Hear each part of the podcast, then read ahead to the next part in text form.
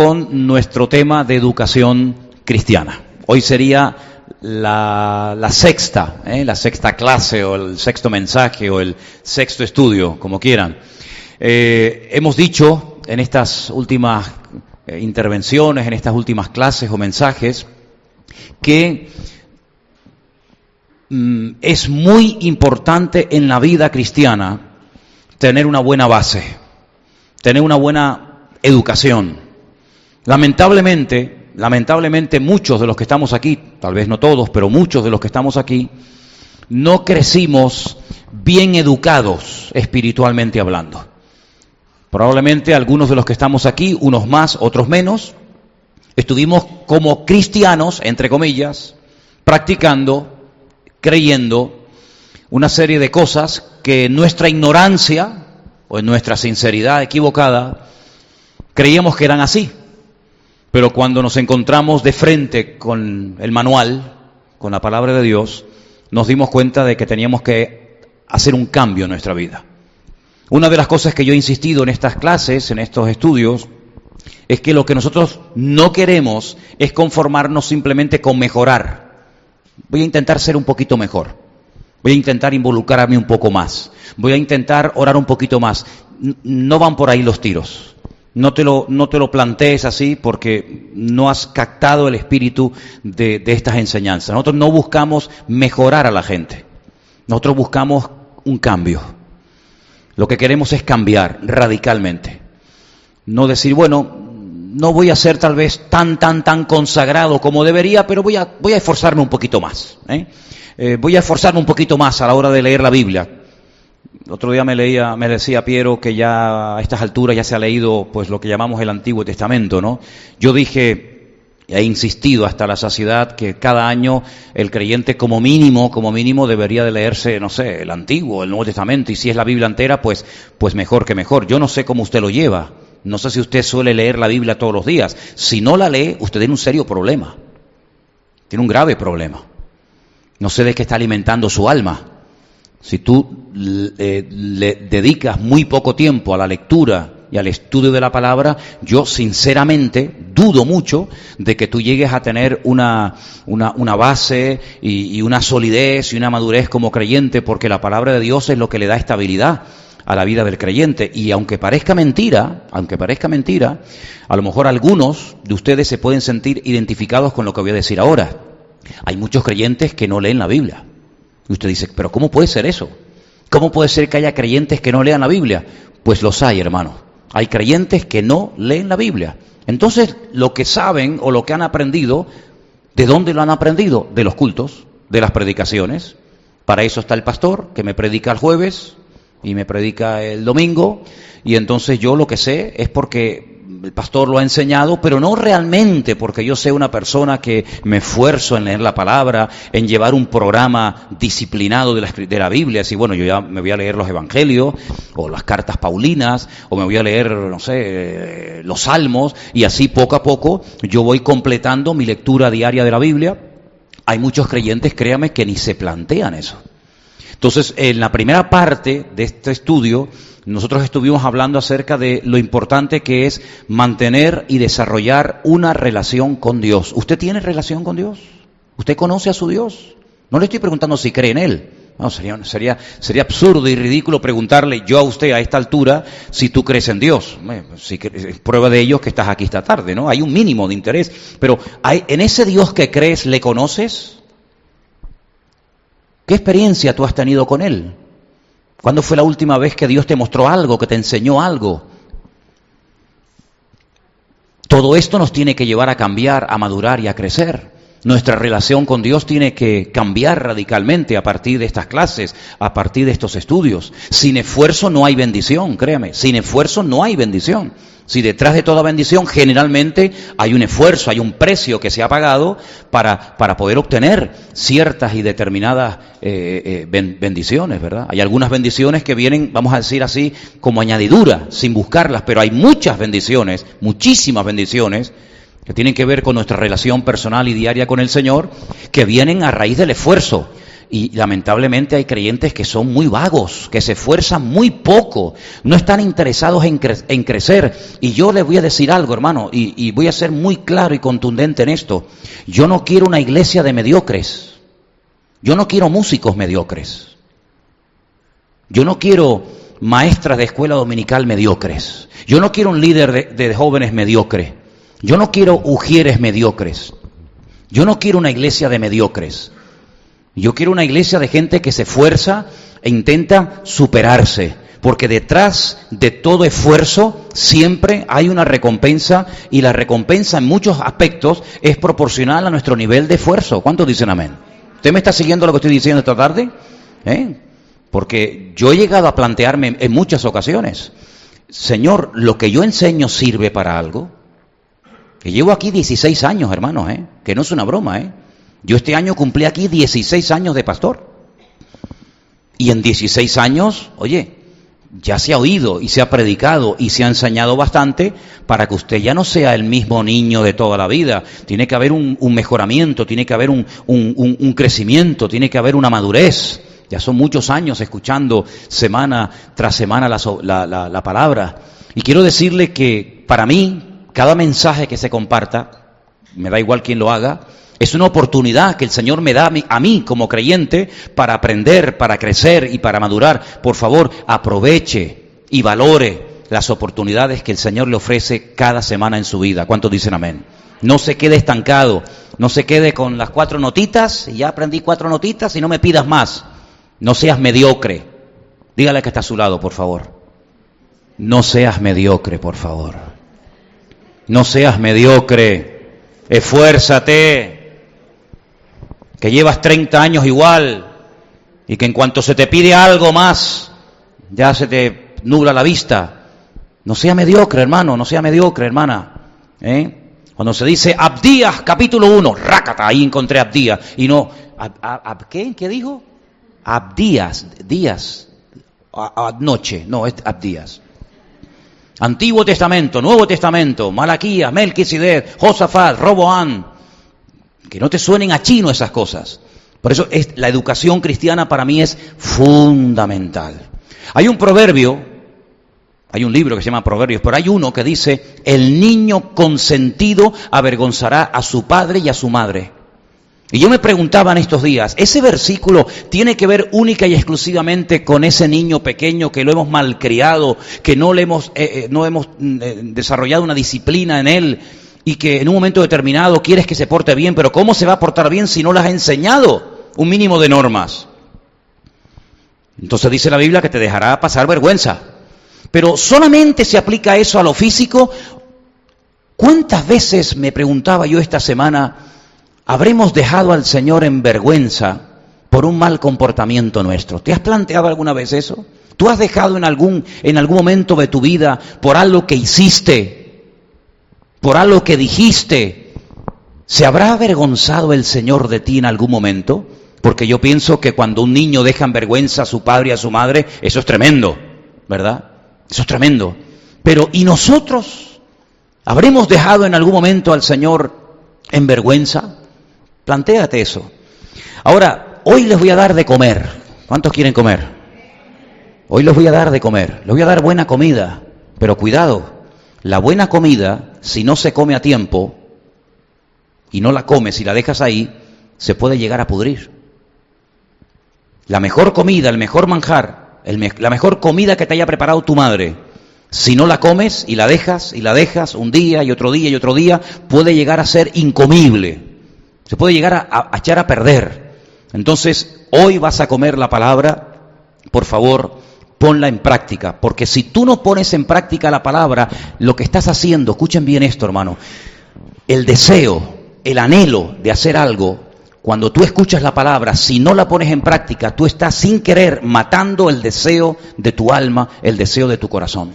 Por eso hay gente que llega un momento y dice, es que yo no tengo ganas de leer, no me, no me nace. No siento el leer la Biblia, no siento el orar, no, no siento el involucrarme, no siento hacer nada, claro, porque cuando has oído la palabra semana tras semana, mes tras mes, año tras año en algunos casos, tú no la has puesto en práctica. Y entonces se produce algo que Uno lógicamente no lo hace con esa intención, pero ocurre, y es que vas matando el anhelo de tu alma, vas matando el impulso de tu corazón hasta el punto que ya ni sientes ni, ni padeces. Y antes de entrar a analizar algunos versículos en el día de hoy, permíteme decirte que tu comportamiento, nuestro comportamiento, revela mi nivel de madurez delante del Señor. ¿Eres capaz de aprenderte esa frase? Yo incluso había dicho arriba que la pusieran, pero te la voy a repetir para que tú la digas conmigo. Quiero que aprendas esta frase. Mi comportamiento, dígalo fuerte, mi comportamiento revela mi nivel de madurez. Dígalo otra vez, mi comportamiento revela mi, madurez. ¿Cómo te estás portando con tu mujer? ¿Con tu marido? ¿Tú como hijo? ¿Cómo te estás comportando con tus padres? ¿Como la sanguijuela? ¿Eh? La sanguijuela, dice Proverbios, dice que la sanguijuela siempre dice dame, dame, dame, dame, dame, dame, dame. Hay algunos hijos que son así, solamente aprendieron la palabra dame, dame, dame. La palabra toma nunca la aprendieron.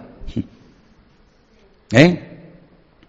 Hay algunos que se aprenden los versículos que les conviene. La mujer se someterá al marido y aprenderá en silencio. Qué listo eres. ¿Por qué no te aprendiste tratad sabiamente a vuestras mujeres como a vaso más frágil para que vuestras oraciones no tengan estorbo? ¿Por qué no te aprendiste ese? ¿Listo? ¿Eh? No exasperéis a vuestros hijos, papá.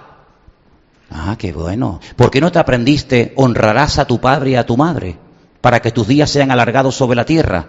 El único mandamiento de la Biblia que tiene promesa. El único. ¿Qué promesa hay para el que no mata? Dime, ¿qué le promete Dios al que no mata? al que no miente, al que no, hace, al que no comete adulterio. ¿Qué, promesa hay para los mandamientos? Ninguna, ninguna. ¿Te has, ¿Te has parado a pensar alguna vez eso? Los mandamientos no llevan promesa. Si haces esto, yo te doy lo otro. El único mandamiento con promesa es el de honrar, respetar al Padre y a la Madre. Eso dice la Biblia. Por lo menos, si no honras, por lo menos no faltes de respeto. El otro día yo leí un pasaje que a mí me lleva dando vueltas y vueltas y vueltas en la cabeza. Porque una de las cosas que yo he observado como pastor son lo que llama la Biblia, no es una frase original mía, es una frase de la Biblia, yo simplemente soy el eco de lo que dice la Biblia, que hay creyentes que son de corta duración. ¿Has leído alguna vez esa frase? ¿Dónde la leíste? ¿En qué contexto la leíste? En la parábola del sembrador, exactamente. En la parábola del sembrador, que no la voy a leer ahora, cuando el Señor se la explica a sus discípulos y le dice que hay semillas que caen entre piedras, que, eh, semillas que, caen entre, entre, entre espinos, etc. Y cuando Él le va explicando qué representa y qué simboliza cada una de esas semillas, hay un momento en el que el Señor dice, estos son los que reciben la palabra con gozo al momento, pero son de corta duración. Y yo me preguntaba, ¿tendré yo en la iglesia ovejas o creyentes o hermanos míos de corta duración? ¿Sabes que hay pilas que duran más que otras? ¿No dicen que las alcalinas duran más? ¿Tú eres pila alcalina o eres pila de corta duración? ¿Hasta cuándo se puede contar contigo? ¿Saben que una vez un pastor hace años me dijo que a veces tenía la tentación cuando venía algún hermano a la iglesia de preguntarle, ¿usted va a estar mucho tiempo entre nosotros o tiene pensado marcharse pronto?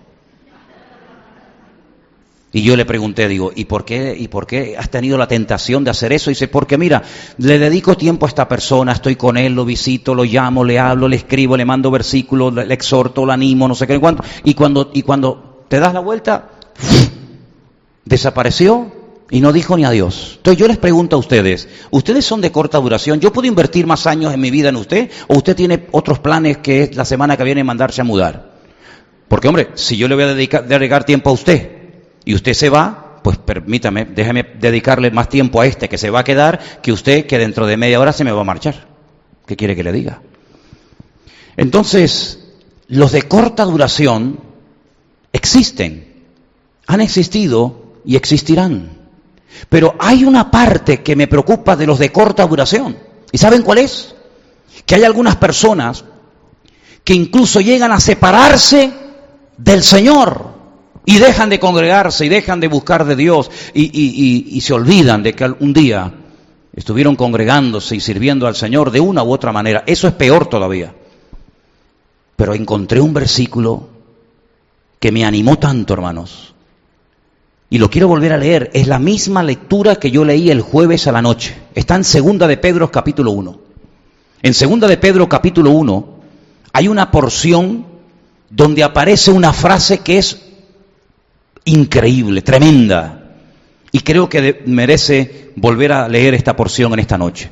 Segunda de Pedro capítulo 1, del versículo 3 en adelante, y dice así, todas las cosas que pertenecen a la vida y a la piedad nos han sido dadas por su divino poder, mediante el conocimiento de aquel que nos llamó para su gloria y excelencia por medio de las cuales nos ha dado preciosas y grandísimas promesas para que por ellas llegaseis a ser participantes de la naturaleza divina, habiendo huido de la corrupción que hay en el mundo a causa de la concupiscencia.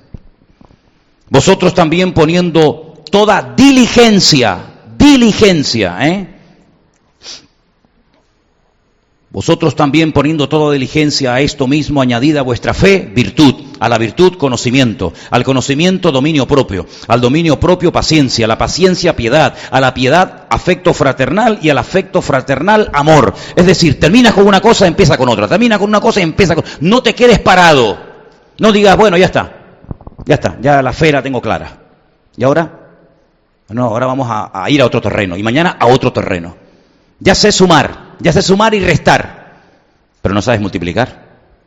No, pero a mí con sumar y restar me sobra. No, amigo, aprenda usted a multiplicar, aprenda usted a dividir. En otras palabras, no seas un mediocre. No te conformes con lo que ya has recibido. No te conformes con ya soy salvo, ya voy a la iglesia y, no, no, no. Avance, crezca, madure, cambie. Dice el versículo 8, porque si estas cosas están en vosotros y abundan, no os dejarán estar ociosos y sin fruto en cuanto al conocimiento de nuestro Señor Jesucristo. El Señor quiere que demos fruto y que no estemos ociosos. Si usted estudia los motivos por los cuales fue destruida la ciudad de Sodoma y Gomorra, aquellas ciudades terribles, la Biblia nos enseña que uno de los problemas que había en Sodoma era la abundancia de pan, excesivo, excesiva eh, prosperidad y abundancia, y la ociosidad. No hacían nada, estaban aburridos. Y cuando uno está aburrido y le sobra el tiempo, el diablo siempre, siempre te va a dar algún juguete para tenerte entretenido, no te quepa la menor duda. Y dice el versículo 9, pero el que no tiene estas cosas tiene la vista muy corta, habiendo olvidado la purificación de sus pecados. Por lo cual, hermanos, tanto más procurar hacer firmes vuestra vocación y elección, porque haciendo estas cosas, dígalo fuerte, no caeréis jamás, otra vez, no caeréis jamás. Y esa es la frase que a mí me impactó tremendamente esta semana. Y llevo toda la semana con ese versículo en la cabeza. No caeréis jamás, no caeréis jamás. ¿Por qué cae tan fácilmente la gente? ¿Por qué caen tan fácil algunos creyentes que, que, que, leían la Biblia y que venían a los cultos y que oraban? Yo me acuerdo de algunos jóvenes que estuvieron aquí Madre mía, madre mía, uno de ellos una vez me dijo, quiero hablar contigo. Y empezó a decirme, no, porque yo quiero hacer esto y voy a hacer lo otro. Y tengo este plan y tengo este proyecto. ¿Dónde está? ¿Dónde están? Dice la Biblia que hay una fórmula, si se puede llamar así, para no caer jamás. Y para no caer jamás, esto no es una lotería, que dice, bueno, a este le tocó, a este pobrecito. No, no, si usted no quiere caer jamás, si usted quiere empezar y terminar, hay un secreto y es la, la constancia, la perseverancia. Y dice la Biblia que la ociosidad es uno de los peores enemigos para el creyente que se quiere tomar en serio su relación con el Señor. El estar ocupados, dice, porque si estas cosas abundan y, transforman tu, ser y, y cambian tu vida, dice, no caeréis jamás. Y yo he hecho una lista de cosas que en el segundo punto que estamos tocando, el primer punto fue nuestra relación con Dios, y creo que eso quedó bien claro.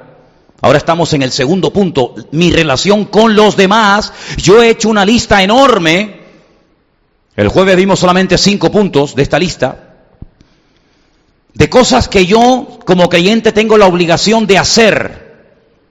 Una de las cosas que vimos es entender que yo soy miembro, o somos miembros los unos de los otros. Tenemos que amarnos los unos a los otros, evitar juzgarnos los unos a los otros, recibirnos, aceptarnos y también decía saludarnos. Esas fueron las cinco cosas que vimos el, que vimos el, el jueves. Pero hoy quiero que veamos en Primera de Corintios capítulo 11, verso 33. Primera Corintios 11, 33. Y ese versículo se leyó esta tarde mientras participábamos de la Santa Cena, donde dice aquí, Así que hermanos míos, cuando os reunís a comer, esperaos, esperaos unos a otros. ¿Qué, ¿Qué, significa eso de esperarnos unos a otros?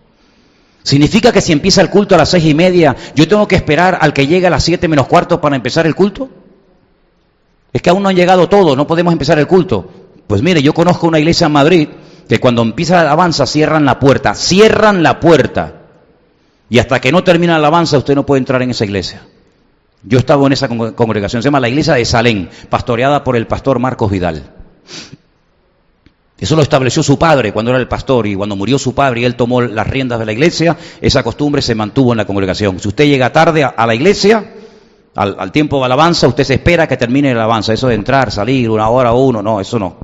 Claro, en esa iglesia los que llegan tarde son muy pocos. No te acostumbres a llegar siempre tarde, eso es falta de respeto y falta de educación. Tú llegas tarde siempre al colegio, tú llegas siempre tarde a tu puesto de trabajo, llegarás un día, no sé si te lo van a permitir dos, al tercero te dice, hágame el favor de no venir más. Si yo fuera empresario y tuviera una empresa y mis, em, y mis empleados tuvieran que empezar a trabajar a las ocho, yo estaría ya a las siete y media. Yo como jefe, yo a las siete y media. Y yo me al último, y mis empleados no podrían llegar a las 8 menos, a las ocho y cuarto, ocho y veinticinco. Mira, es que había tráfico. Vale, perfecto, no hay problema. Segundo día, no, mira, es que me quedé dormido. Bien, no hay problema. Tercer día, es que me dolía la cabeza.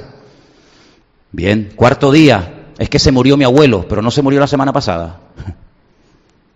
Si sigues viniendo tarde, tú a mí no me sirves como empleado. Hazme el favor de no venir más. Hay mil fuera esperando tu puesto de trabajo. ¿Por qué nos vamos a acostumbrar a cosas que van a ir en nuestra contra, y más como creyentes. Si nosotros creyéramos, yo, yo creo que muchas veces el problema de muchos creyentes es que dicen cosas que en el fondo no creen. Si nosotros creyéramos 100% que Dios está aquí esta tarde, si nosotros creyéramos con toda sinceridad que el Rey de Reyes y el Señor de los Señores está aquí conmigo en esta tarde, yo sería el primero en llegar y el último en marcharme.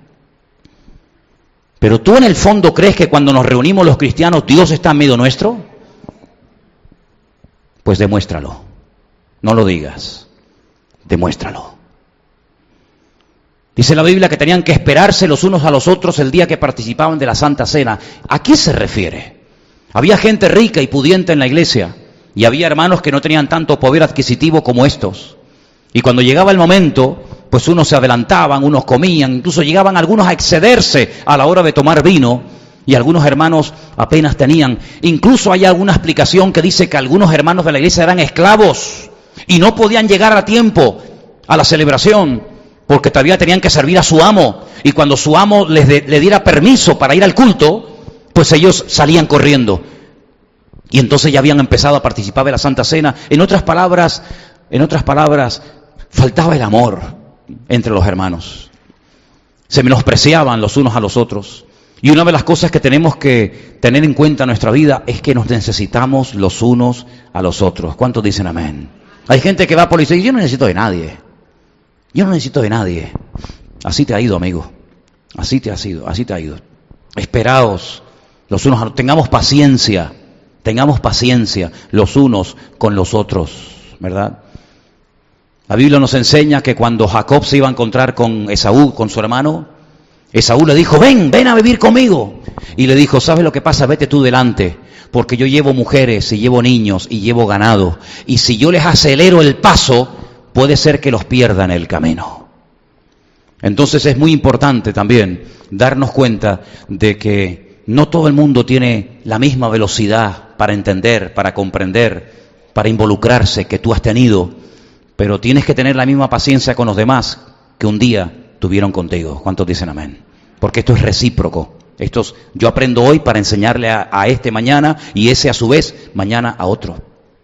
Hay otra responsabilidad de unos a otros y es la de la que dice en, 1 Corintios 12, 25, preocuparnos los unos a los otros. Fíjate, qué bonito este versículo. 1 Corintios 12, 25 dice, para que no haya desaveniencia en el cuerpo, sino que los miembros todos se preocupen los unos por los otros. ¿Cuántos dicen amén?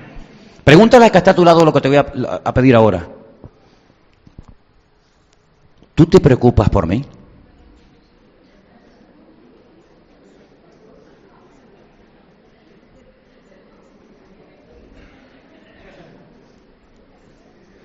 Hay algunos de ustedes que jamás me han preguntado nada, ni como pastor, ni como padre, ni como amigo, ni como nada. Nunca me han preguntado algunos de ustedes nada. Nada. Yo tengo una piel así de gorda, ¿eh? Pero después de 16 años, sería bonito. Claro, yo soy el menos indicado para enseñar esto. Esto tenía que enseñarlo otro. Pero sería bonito que de vez en cuando preguntara, oye, eh, ¿tú necesitas algo? ¿Ustedes cómo están de salud?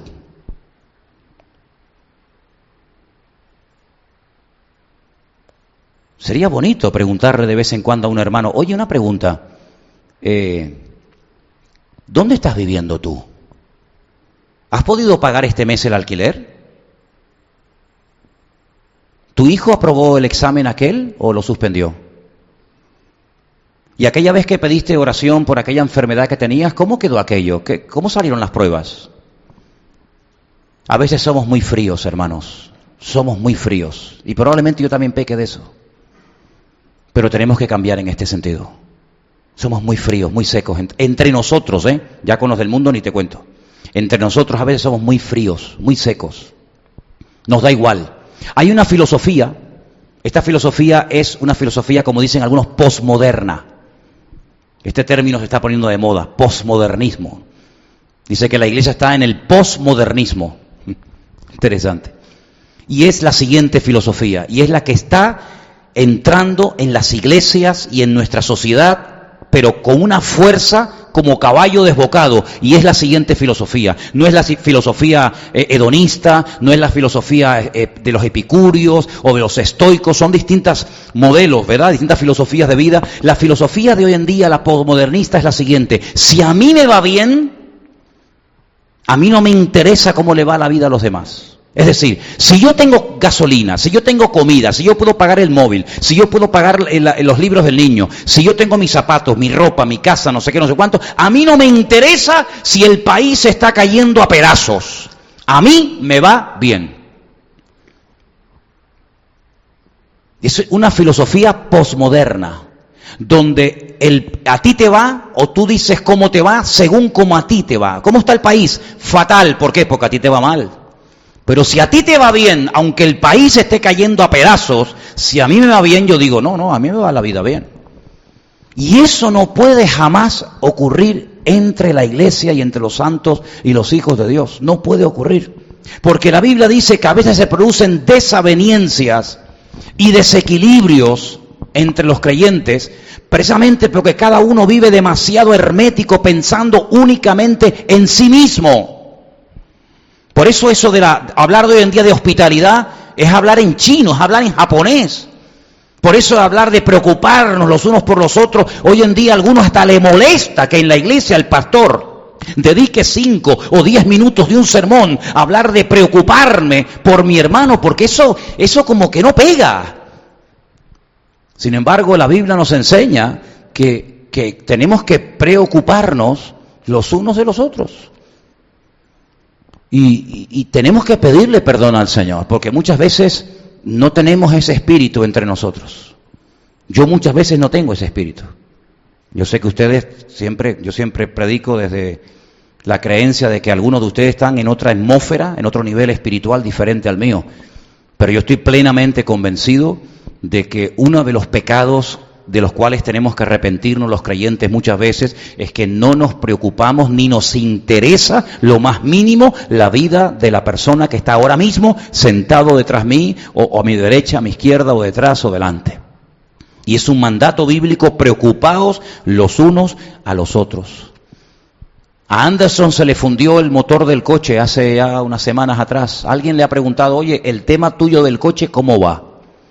¿Tú tienes dinero para arreglar tu coche? ¿Tú cómo te mueves? Hermanos que a lo mejor han estado enfermos y decir, oye, yo ni sé si se curó, si se murió, si se fue a Japón, a Honolulu. A veces tenemos que pedirle al Señor que, que nos ayude en este área, que nos ayude en esto, ¿verdad? Oye, ¿se terminaron las obras que ustedes hablaban de la iglesia? Hay gente aquí que no pregunta nada. No pregunta nunca nada. Oye, ¿las obras qué obras eran? ¿De qué obras hablaban ustedes? ¿De un baño, de una cocina, de una pared? ¿De, un, de, qué hablaban? ¿Qué obras eran? ¿Se terminaron? ¿Se pagaron?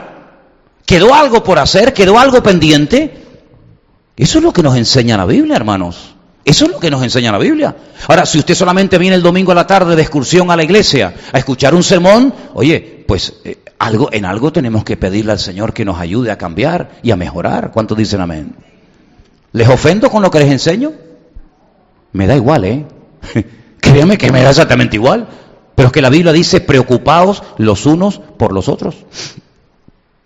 Otro versículo muy interesante que, que, que, nos viene muy bien ya nos vamos a Gálatas, capítulo 5, verso 13, que más o menos va en la línea del que hemos leído ahora. Gálatas 5:13 dice, porque vosotros hermanos a libertad fuisteis llamados, solamente que no uséis la libertad como ocasión para la carne, ya definimos lo que era la carne y cómo actuaba, sino servíos por amor los unos a los otros, servíos por amor los unos a los otros. ¿Cómo puedo yo servirle? Dígamelo, por favor, dígame. ¿Cómo te puedo yo servir a ti? ¿Cómo te puedo yo servir? Si tú, si tú tienes carencia de algo que a mí me sobra, dímelo. Porque a lo mejor yo no sé que a ti te hace falta un par de zapatos, o una camisa, o una corbata, o llevarte un día a hacer una gestión ataganana, porque resulta que tienes que ir allí a firmar no sé qué, pero no tienes el bono para la guagua, yo tengo un coche parado ahí y te puedo llevar, pero dímelo. Eso es lo que nos llama la Biblia, a servirnos los unos a los otros. ¿Cuántos dicen amén? ¿Yo puedo contar contigo? Voy a volver a repetir porque creo que no... ¿Se oye fuera? ¿Se oye fuera? ¿Yo puedo contar contigo? ¿Me podrías levantar la mano si no te importa? Espera, manténla en alto, manténla en alto, no te canses.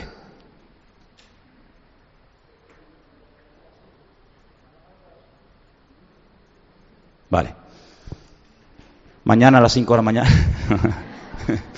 Servirnos los unos a los otros. Yo, ¿sabe lo que me he preguntado muchas veces?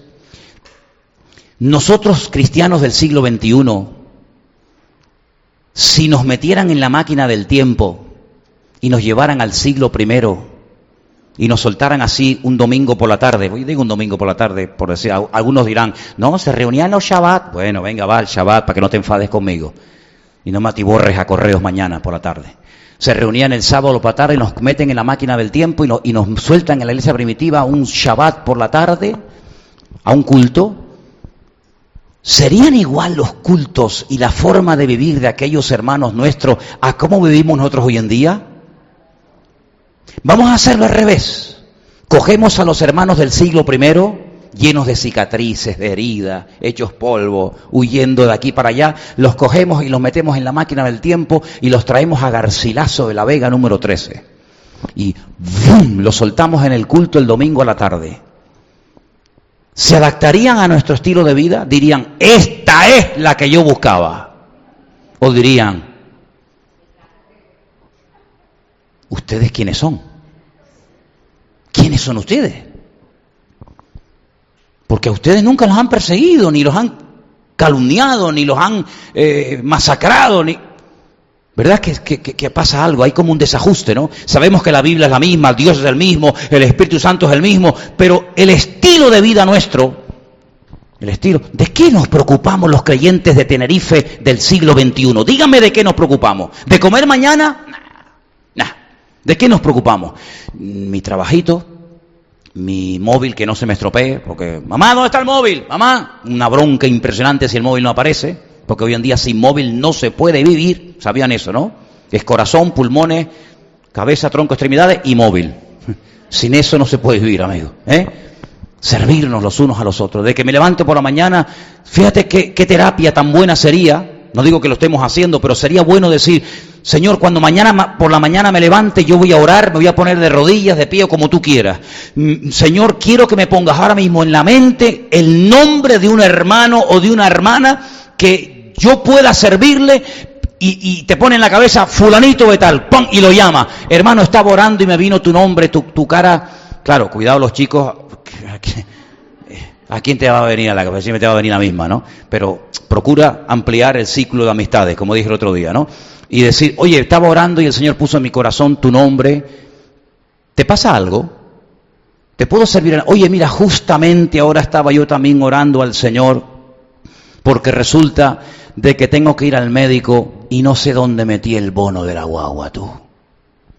Y no tengo dinero para ir. Pues no te preocupes, hermano, yo te llevo. O puede ser que te diga, porque te puede ocurrir, no, no, a mí no me pasa nada. No.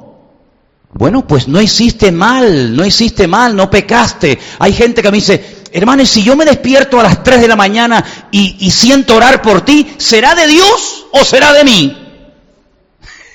y le digo, mira, párate. El diablo no te va a despertar a las 3 de la mañana para que ores por mí. Así que ya este lo eliminamos. Te quedan dos te queda que el Señor te lo haya dicho, que te lo haya puesto en el corazón, o que tú hayas sentido en tu corazón orar por mí. Si Dios no te lo ha dicho, pero tú sientes por orar por mí a las 3 de la mañana, gloria a Dios, ¿qué, qué problema hay?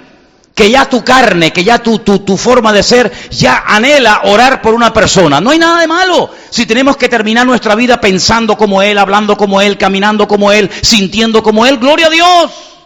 Gloria a Dios. Si es del Señor, amén. Pero hermano, que estemos dispuestos a servirnos los unos a los otros. ¿Te imaginas que comenzáramos a poner esto en práctica? Solamente imagínatelo por un momento. Que a partir de mañana todos los días nos levantáramos y le pidiéramos al Señor que nos pusiera en nuestro corazón el nombre, la cara de alguna persona para que, para que lo llamáramos o lo visitáramos y le dijéramos, oye, eh, ¿te puedo servir en algo? Sería una bomba, ¿eh? ¿Cuántas sorpresas podríamos llevarnos? ¿Lo, ¿lo hacemos?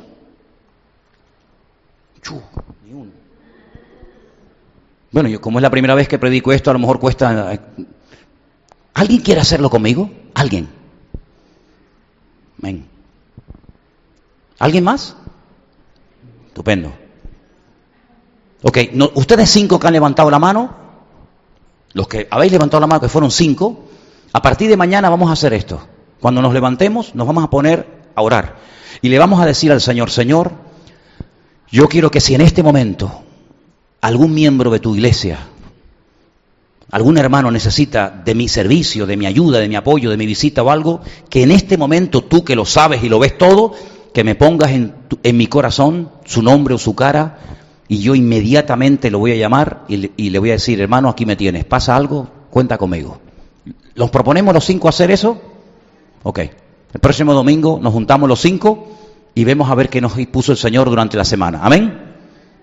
Y los demás, pues que el Señor les bendiga.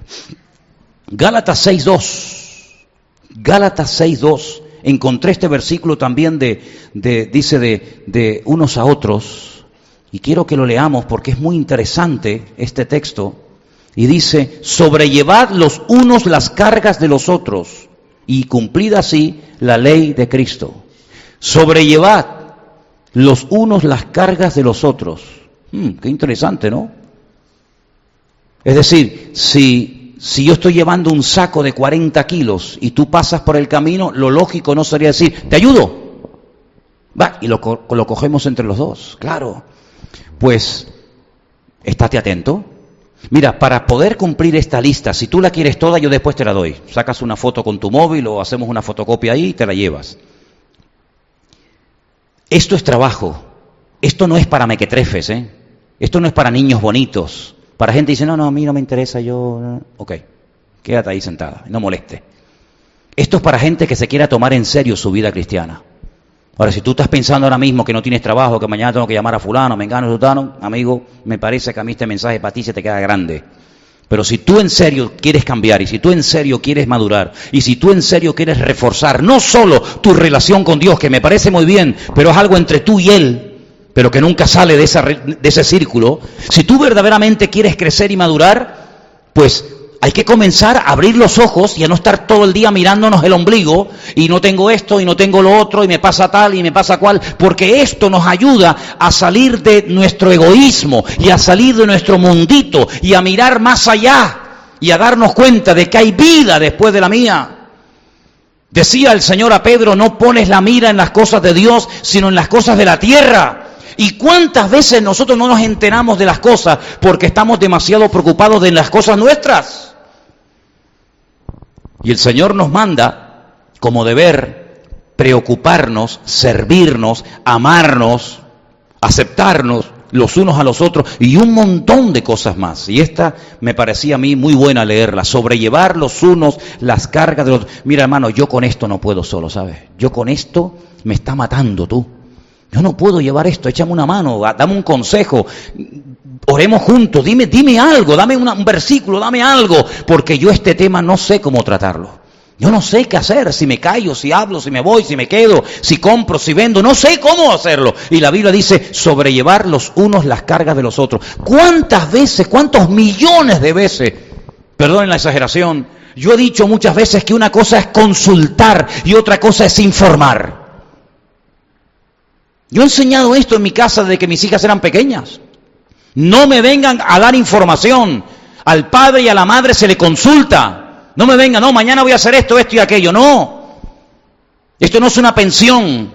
Aquí se consulta con el Señor, se consulta previamente con los padres. Y en la iglesia, hermanos, tenemos que acostumbrarnos a consultar, no solo a informar. Pastor, le informo que mañana me voy para Honolulu porque resulta que he conocido a un chico por internet que me parece maravilloso y entonces ya tengo los billetes y me voy mañana a las 5 de la tarde. ¿Podría orar por mí?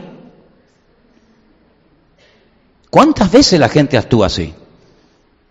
Y casi casi como que te exigen, ¿no? no, no si usted me puede orar y bendecirme, ¿y tú estás seguro de que eso es de Dios? Claro, no le preguntas a nadie porque no quieres correr el riesgo de que alguien te diga, eso no es de Dios. Y como no quieres correr el riesgo de que te lleven la contraria, porque siempre cuando uno se rodea de gente que, que, que no se atreven a llevarte la contraria por no perder la amistad, te pueden llevar al matadero, amigo. Sin embargo, en la Biblia encontramos a grandísimos hombres de Dios, como por ejemplo Josué, que cometieron el peor error de su vida, hasta hoy lo están pagando, por no haber consultado previamente al Señor. No tengas miedo de consultar, no tengas miedo de que Dios te diga, no, ese no es el camino. Esa no es la persona, ese no es el negocio. Vas a perder tiempo, dinero, la vida vas a poder perder en eso. Una vez me vino un joven hace años, no está aquí en la iglesia para que no empiecen a pensar de a ver de quién estoy hablando, no está aquí.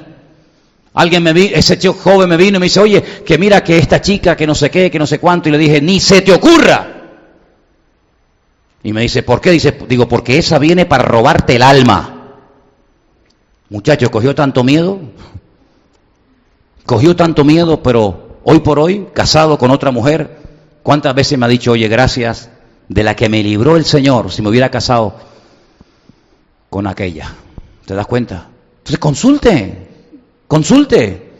¿Por qué llama tanto la gente a consultar a los curanderos y adivinos? Porque en el fondo le dicen lo que la gente quiere oír. Claro.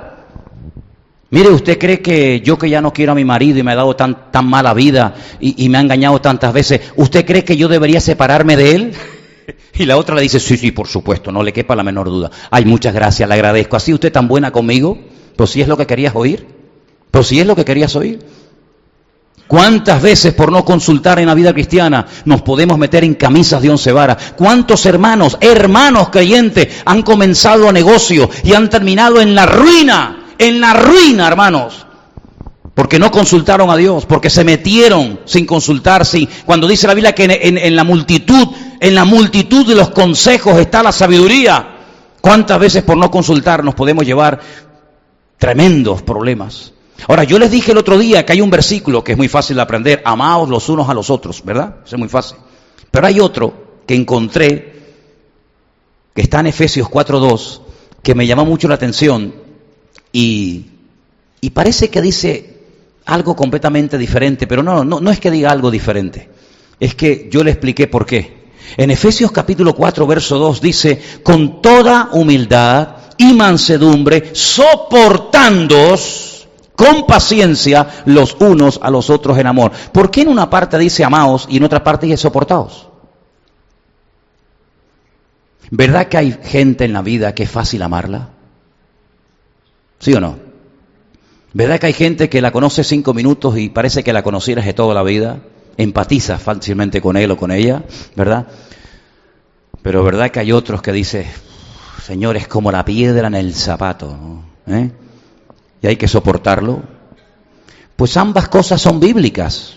Ambas cosas son de Dios. Señor, es que a mí me cuesta mucho amar a esta persona. ¿Qué hago? O sea, yo dije, sopórtalo. Ah, y, puedo esforzarme en soportarlo. Bueno, de soportarlo después pasarás a amarlo.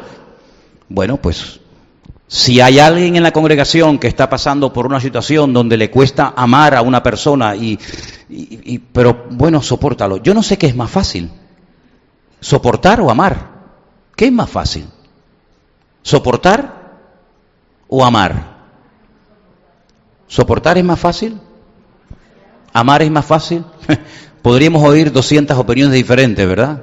Como dice el refrán, dos judíos se encuentran y hay tres opiniones diferentes, ¿no? La Biblia nos dice que hay que soportar con paciencia. Y saben una cosa, cuando soportamos es porque amamos. Porque el que no ama no soporta ni nada de nada. ¿Eh? ¿Te das cuenta como siempre todo va revestido y todo va impregnado con el tema del amor? Porque si no hay amor, ¿yo por qué te tengo que soportar a ti? A ver, ¿asunto de qué? ¿Eh? Y quiero terminar con uno más. En Efesios capítulo 5, verso 21, hay un texto muy bonito que dice así, Efesios 5, 21, someteos, someteos los unos a los otros en el temor de Dios. Someteos. Mm. Vivimos en una época donde nadie se quiere someter a nadie, donde hoy en día los hijos mandan más que los padres. Y cada día escuchamos en televisión cosas tremendas, incluso de mocosos de 11 años que se atreven a denunciar a su madre. Profesores en la escuela que están desesperados y con una depresión terrible, después de haber estudiado durante años, porque no pueden con los chicos, no pueden con ellos, ni decirles nada, porque te denuncian y te buscan la ruina y te destrozan la vida, ¿verdad? someternos los unos a los otros. ¿Y por qué? Hermanos, porque cuando una persona se somete a alguien mayor, espiritualmente hablando en la vida, te haces un favor a ti mismo. Te haces un favor a ti mismo. Y no es un sometimiento basado en, en el temor. No, te tienes que someter a mí porque soy tu padre. No, no, es que la Biblia nos enseña que hasta el mismo Señor Jesucristo estaba sometido al Padre. Dice, todo lo que yo hablo no lo hablo por mi propia cuenta, sino yo hablo lo que el Padre me dice que hable. Y lo que hago, lo hago porque mi Padre me ha dicho que lo haga. Dice que al final, hasta él mismo se someterá al mismo, al mismo Padre. El someternos, ¿verdad? El reconocer el uno al otro, el someterse el hijo al padre, el someterse el, menor al mayor, ese respeto que se ha ido perdiendo. ¿Y cómo se recupera eso? En la calle, olvídate, eso no se va a recuperar jamás. Pero en la iglesia, donde todavía creo que existe o debería existir ese espíritu de servirnos, de preocuparnos, de amarnos, de someternos el uno al otro, eso no se puede perder. ¿Cómo no me voy yo a someter a una persona que sabe más que yo en el Señor? ¿Cómo no voy a someter? ¿Cómo no me voy a someter yo a una persona que me lleva a la delantera espiritualmente hablando? ¿Cómo no me voy a someter yo a una persona que ha pasado 20.000 pruebas y esta es la primera que yo paso en mi vida?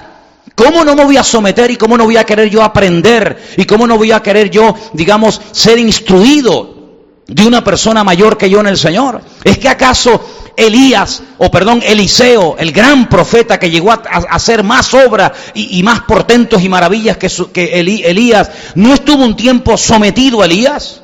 ¿Eh? ¿No se conoció al principio a Eliseo como siervo de Elías? ¿Y qué me dicen ustedes de Josué? ¿Cuántos años esperó Josué a ser el, responsable, el pastor de, de, la congregación de Israel? 40 largos años. ¿Quién es hoy en día capaz de aguantar 40 años? Cuando ha habido gente que de la noche a la mañana se autoproclaman pastores. ¿Por qué? Porque no se quieren someter a nadie. ¿Verdad? Y van y se proclaman pastores y abren sus propias iglesias. Así, hermanos, por todos los lados. Moisés, hasta que no murió, el Señor no le habló directamente a Josué y le dije, ahora, ahora que mi siervo Moisés ha muerto, ahora levántate tú porque estaré contigo y ya sabemos el resto de la historia. Josué capítulo 1. Los discípulos estuvieron sometidos al Señor Jesucristo durante tres años, pero cuando el Señor, entre comillas, desaparece y los envía a ellos, entonces ellos toman un papel, ¿verdad? un papel más importante que el que tenían en los tiempos del Señor. El mismo Juan el Bautista que según el Señor dice que fue el más grande de todos los que ha habido, de los nacidos de mujer, dice la Biblia, es necesario que yo mengüe, pero que Él crezca. Cuando comenzó a predicar Juan el Bautista, bautizar a miles y a miles de personas, Hermanos, 400 años no, había, no se había levantado un profeta en Israel. Cuatro siglos sin voz de Dios. Cuatro siglos sin profeta. Desde el último profeta que había muerto hasta Juan el Bautista, desde Malaquías hasta Juan el Bautista, pasaron 400 años. Y cuando él se presenta en la escena, había tanta hambre de Dios, tanta expectativa por la venida eh, inminente del Mesías, que la gente salía en masa al desierto no se iban a las grandes ciudades. El púlpito, la congregación de Juan el Bautista no estaba en Jerusalén, no estaba en Capernaum, estaba en el desierto y la gente se iba caminando al desierto para oír palabra de Dios. Pero en el momento en el que aparece el Señor Jesucristo, Él desaparece de la escena y entonces él dice, yo no era el Mesías, yo soy la voz, la voz de uno que clama en el desierto, preparen el camino para que cuando venga el Señor, porque yo os bautizo en agua, mas él lo bautizará con Espíritu Santo y fuego, óiganlo a él, síganlo a él, y él terminó siendo un desconocido en la cárcel, olvidado, porque él entendió que su papel había terminado. Y por eso es muy importante, queridos hermanos, que nosotros nos demos cuenta de que tenemos que aprender a someternos, por amor, por respeto. ¿Cuántas veces yo he dicho, cuando usted saluda a una persona mayor, usted no puede quedarse sentado, usted tiene que cederle el asiento a la persona mayor. Dice, te levantarás delante de las canas de tu pueblo, eso lo dice la Biblia. Te levantarás delante de las canas de tu pueblo. Ese respeto, es el servir al hermano, ese reconocer la gloria de los ancianos son, es la vejez, dice la Biblia. Esa es la gloria del anciano. La del joven es la fuerza que en algunos casos digo, no sé para qué quiere tanta fuerza, porque después es más vago que la chaqueta en guardia, pero bueno, la gloria del joven es la fuerza y la gloria del anciano ¿cuál es? Los años que tiene, amigo. Los años que tiene, porque detrás de cada año hay vivencias, hay experiencias, hay anécdotas, hay sufrimiento, hay dolor, hay lágrimas, hay, un montón de cosas y, esas, esas canas, ¿verdad? Y esas arrugas, ¿verdad? Pues son el paso de los años y, los años pues forman un carácter y una personalidad y forman decir, oye, este tío ha llegado aquí, pero, pero tiene un montón de, heridas en su, en su alma y en su cuerpo. ¿Por qué? Porque llegar hasta, este, hasta este nivel no ha sido fácil, pero gloria a Dios ha podido llegar y yo quiero aprender y yo quiero someterme, y yo quiero eh, ser en alguna cierta medida, pues tener lo que, lo que este hombre tenía, ¿verdad? El mismo Eliseo le dijo a, su señor, a Elías, yo quiero tener el doble de lo que tú tienes. Y Eliseo, se, Elías se le queda mirando y le dice, has pedido cosa difícil, amigo. No te conformas con lo que yo tengo, quieres el doble. Dice, vamos a hacer una cosa. Si el día que Dios me arrebate tú me ves, tú recibirás el doble de la unción que yo tengo. Y Eliseo le dijo, vale. Ahora tú imagínate, se levanta por la mañana el profeta Elías y le dice, vamos a Jericó. Y allí va Eliseo detrás de su Señor, sin quitarle los ojos, porque la condición es, si tú me ves cuando yo soy arrebatado, la doble unción cae sobre tu vida. Si estás despistado y te quedas dormido y estás distraído y yo me soy arrebatado, no recibes la bendición. Salen de Jericó y dicen, ahora vamos a Betel. Mi madre, chiquita tirada de Jericó a Betel. Betel. De Jericó, vamos ahora de Betel a Gilgal. Y se lo, se lo lleva un recorrido enorme hasta que al final dice que vio, vio como un carro de fuego se lleva a su señor Elías y él recibió lo que había pedido. pero le costó perseverancia, le costó seguramente horas de sueño, no sabía cuándo iba a ser arrebatado, a las 3 de la tarde, 4 de la mañana, 3 del mediodía, 6, ¿a qué hora va a ser arrebatado? Nadie lo sabe. Pero él fue constante, él fue perseverante, él siguió, porque detrás de todo esfuerzo siempre hay una bendición. No hay bendición, ni crecimiento, ni madurez para los vagos. Y el reino de Dios lamentablemente se ha llenado de vagos, de cómodos, de señoritos, de mediocres, de gente que ora poco, lee poco, sabe poco, se esfuerza poco y encima no quieren aprender más. Porque yo fui, yo fui un vago durante muchos años en mi vida, muchos aspectos. Pero me di cuenta de que mi relación con Dios no puede estar basada en el conformismo. El decir, bueno, ya está, yo sé cuatro versículos de la Biblia y, dos, noditas de la guitarra. No, no, yo quiero más, yo quiero aprender más. Y, si veo a alguien que sabe más que yo, me pego a él como una lapa y quiero aprender y pregunto y tomo apuntes.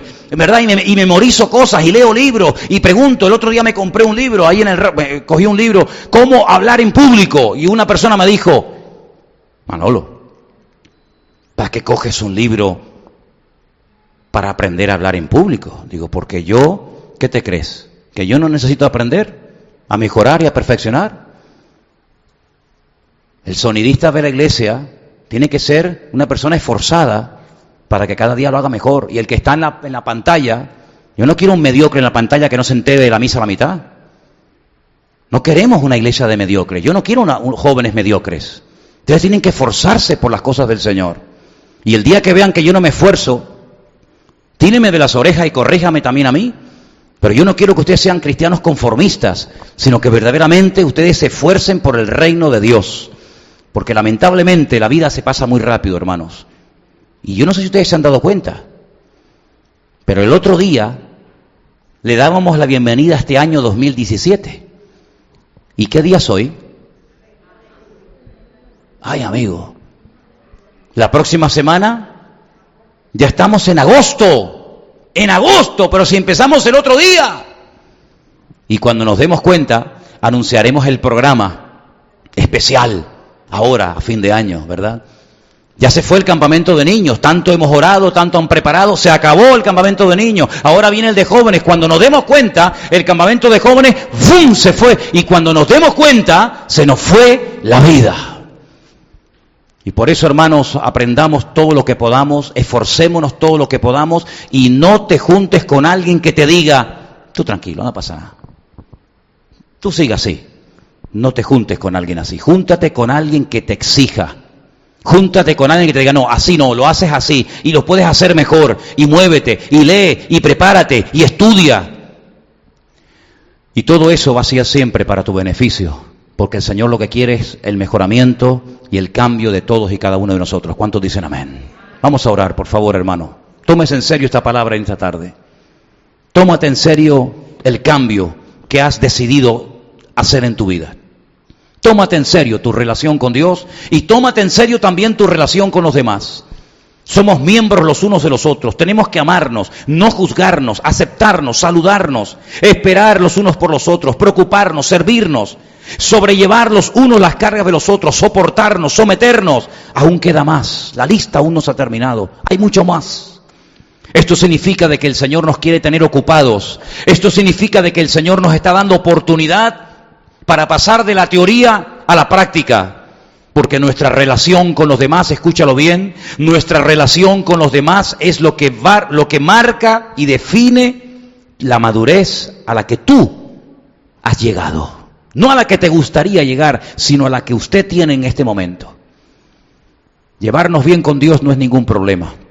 ¿Quién se puede llevar mal con el Señor? ¿Quién puede discutir con el Señor? ¿Quién puede discrepar con algo que Dios haya hecho? Nadie, está clarísimo. Pero es nuestra relación con los demás, nuestro comportamiento es lo que revela nuestro verdadero nivel de madurez. Es como un termómetro. Por eso en esta tarde, Señor, te pedimos que en todas y cada una de estas obligaciones y deberes que tenemos con los demás, tú nos ayudes, porque somos débiles y torpes e ignorantes y a veces nos creemos, nos creemos nuestras propias mentiras, pero solamente, Señor, confiamos y dependemos de ti. Por eso te pedimos que nos ayudes a poner en práctica todos y cada uno de los puntos que estamos leyendo y, compartiendo cada semana, en cada culto, en cada reunión. Trae un espíritu a la iglesia de esfuerzo personal, Señor. Que nadie, Señor, se conforme con ser un cristiano mediocre, sino que nos esforcemos, que peleemos para que podamos obtener la bendición y los resultados que tú tienes reservados para tu pueblo y tus hijos, Señor. Oramos, Señor, a favor de todos y cada uno de nosotros aquí presentes y los que nos ven y escuchan en sus casas. Señor, te pedimos humildemente que antes de que finalice este año 2017, podamos verdaderamente proponernos un cambio genuino en nuestra vida. De tal manera, Señor, que hasta nosotros mismos nos quedemos sorprendidos de al nivel, el nivel y la madurez que hemos alcanzado con la ayuda de nuestro Señor Jesucristo. Aleluya. Gracias por cada oportunidad semanal, por cada oportunidad que se nos presenta para aprender más de ti. Ayúdanos a pasar de la teoría a la práctica, porque te lo pedimos unánimemente en el nombre de Cristo Jesús, nuestro Señor. Amén. Y amén. Hermanos, nos ponemos de pie, por favor, en esta noche. El tiempo ha volado.